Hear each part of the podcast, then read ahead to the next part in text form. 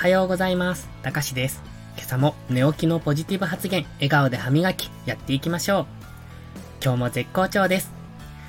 今日は、幸せになりたいなら、〇〇のために動こうというタイトルでお話しします。僕たちが幸せを感じる時ってどんな時でしょうか？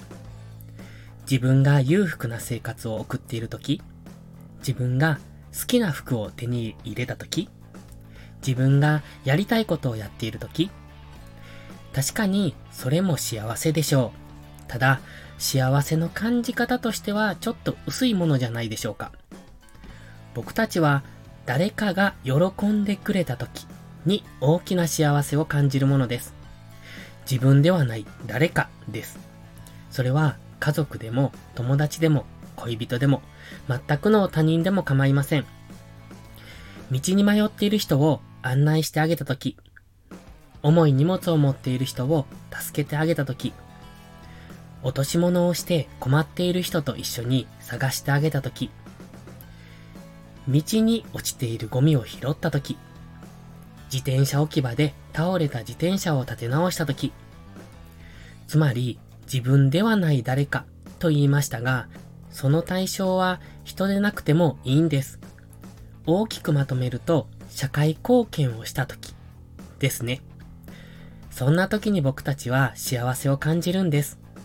自分ってなんだかいいことしてるなって自分の中で思った時に幸せを感じます。自分以外の誰かを幸せにしたいのなら、まずは自分からと言いますが、これならすぐにでも自分が幸せになれますよね。お金も時間もかからない、ちょっとしたいいことをするだけで心が満たされていきます。でもね、逆にこれをしないと心は貧しくなっていきます。道にゴミが落ちているのを気づきながらみんなが拾わないからといって自分も拾わないとどんな気持ちになりますか？心が貧しくなっていくのがわかると思います。だからいつも言ってますが、いいことから始めようなんです。ちょっといいことをすると自分が満たされ幸せな心地になれます。